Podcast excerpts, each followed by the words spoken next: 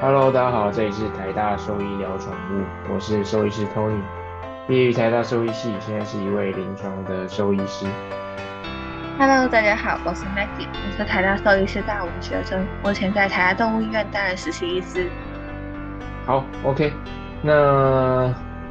前两集我们介绍完异位性皮肤炎，那接下来的第三跟第四集，我们就来讲一下跟之前在 Clubhouse 的时候有提到的。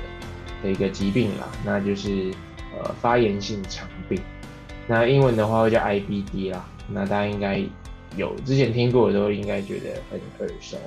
那 IBD 的全名就是 Inflammatory Bowel Disease 嘛，就是发炎性肠的一个疾病这样子。那其实发炎性肠病它会造成原因非常多啦，那我们在呃节目的中后半段的时候再跟大家来介绍。那它所呃，表现出来临床症状一定就是肠胃道相关的这些临床症状嘛。那比如说它可能会出现就是呕吐啊，然后食欲不振啊，然后以及呃，可能长期慢性下来的体重慢慢的变得越来越轻，然后就体重下降了，然后以及可能会有一些排便上面的异常，那像是呃拉肚子啊，或者是呃水痢啊，那严重的话甚至会有血痢的这些状况。所以它可以表现出来这些临床症状，就是呃蛮多样，然后而且是蛮呃在消化道上面会表现的。好，那意思是说，如果你家的毛小孩有这类的呃长期啊慢性的这些状况的话，建议就是去检查一下是不是有这个发炎性肠病的可能。好，那至于说呃发炎性肠病是是什么什么什么意思，或者是它的呃总称是什么，就是。顾名思义嘛，就是肠道或者是胃胃，就是总之是肠胃道这些事情，它发生一些发炎的状况，就是有一些发炎的细胞、发炎的这些呃白血球浸润在它的这个肠黏膜啊或者肠壁上面，有这些细胞累积的的结果。那可能是一些不同种类的白血球啦。那在病理上面，其实它可以分成很多不同的种类，但总归它就是发炎性的问题。那发炎性的问题就代表说肠子在发炎嘛，那发炎的状况下就会。可能导致它的蠕动啊、消化啊，或者是吸收啊的这些功能都变得不完全，或者甚至是变得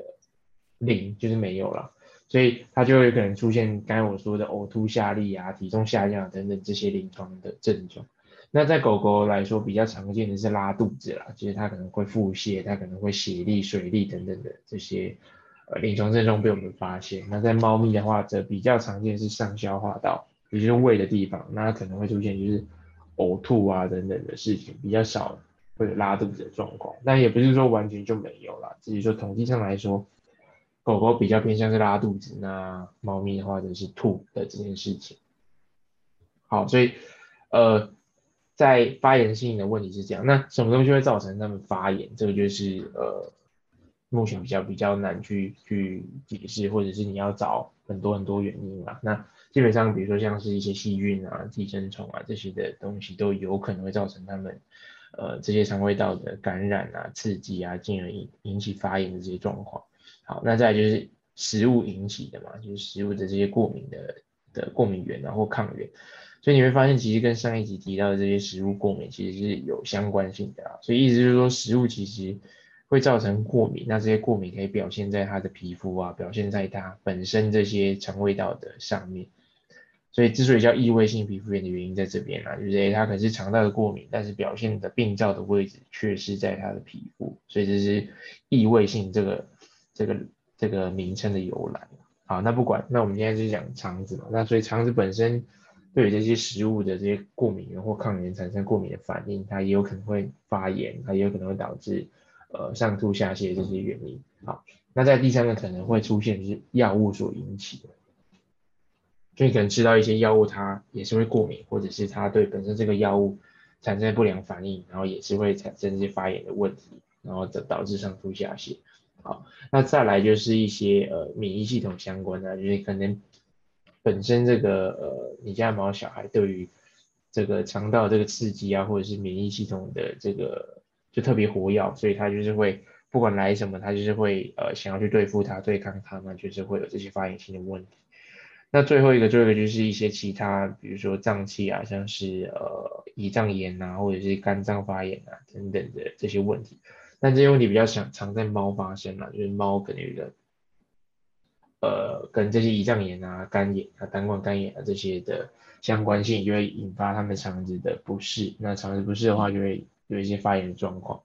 那最后一个就是肿瘤啦，肿瘤性的原因造成的。那其实呃，肿瘤也不一定会会直接造成 IBD 啊，但是呃，很长一些慢性的这些 IBD 的状况，可能在最后会引发肿瘤的这些生成是有可能的。所以呃，肿瘤也特别把它放进来，就是跟大家一起讨论。但总之就是肠子有发炎的状况，那这些发炎的状况，你就需需要去找出它背后的原因嘛。那找到它背后的原因，你才会知道说，哎，它是什么样的问题，然后去对症下药，然后去呃针对它根本的原因去做解决，那你才有机会去把呃这个疾病所所把它给控制下来，那把这些临床症状的发生的频率给降低。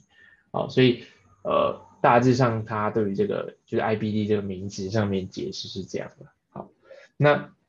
没知道说啊，那如果说今天有一只病患说他可能有上吐啊、下泻啊，或者是肠胃道的这些呃可能慢性的问题，那他在一般的门诊上我们会做哪一些检查来做可能疾病的排除或者疾病的入印吗？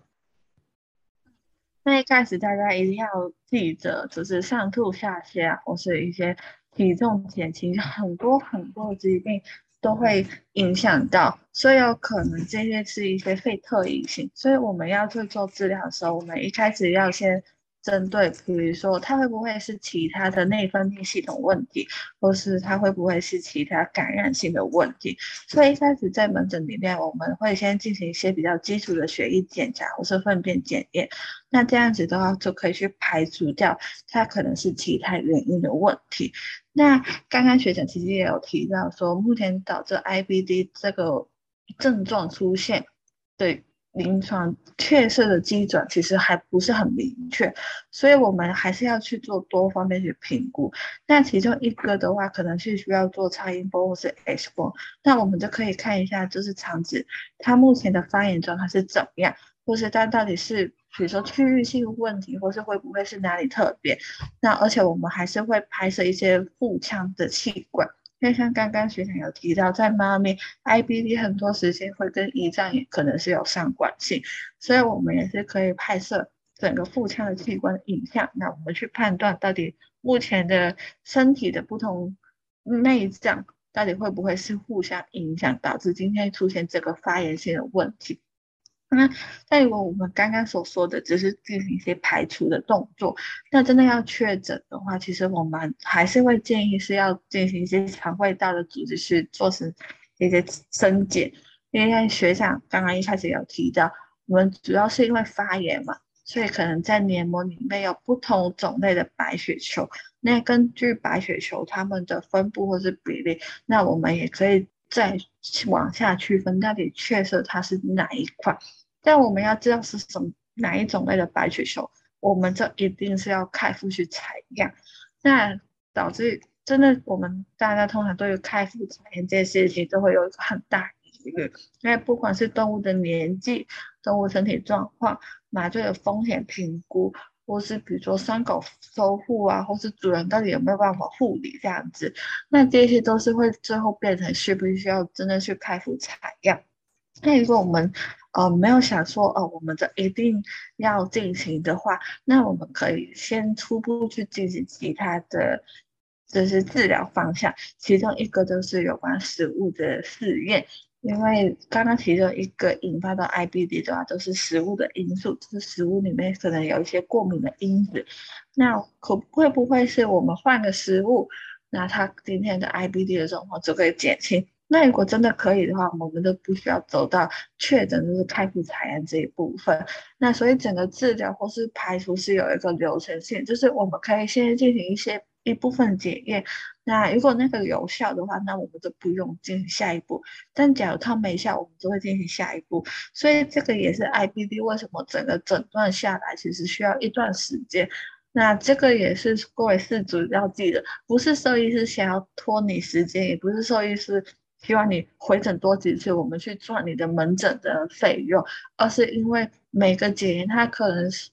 有不同的风险，或是它进行着侵入度不同。那我们当然希望就是，如果我们这一步侵入性就可以知道结果的话，那当然是对动物来说也是一个很好的状态。没错，所以呃，基本上呃，这些上吐下泻这些原因啊，然后带带来兽医院做检查，基本上要做的检查也是非常非常多啦。所以在一边一些基础的，比如说血检啊、影像啊，这些都是一定一定一定要做的。那目的就是为了去排除一些刚才所说到一些呃。可能是一些其他脏器的影响啊，或者是比如说内外寄生虫啊，或者是呃其他像是肿瘤性的问题啊这些。那再来就是，如果说真的要确诊的这个 IBD 的环境准则的话，还是得要透过采样了。那采样的话，其实不一定真的是需要开腹啦，它可能可以透过内视镜的方法去做采样。那内视镜的方法跟开腹采样方法，它都有各有它的优缺点嘛。那比如说。开腹的话，那当然就是呃，你在开腹的当下，你可以去检查一下其他的器官，比如说肝啊、胆啊，然后胰脏啊，然后脾啊等等这些地方，是不是也有连带受到一些影响？那呃，再就是开腹的好处也是说，你可以去做全厚度的采样，就是肠道它有分黏膜层啊，然后什么呃。黏膜下层啊，然后肌肉层啊，然后浆膜浆膜层啊，这些呃分层啊，所以如果你可以采到整段整个全厚度的肠道的话，基本上在病理上面的判读也是会比较精确的。那坏处当然就是说你需要开腹嘛，所以你肚子可能会有一个蛮大的伤口，然后可能呃会呃有一点疼痛的状况这样子。那另外一方面就是呃内视镜嘛，那内视镜方法就是，哎，你伸一个胃镜啊，或者是呃十二指肠的这个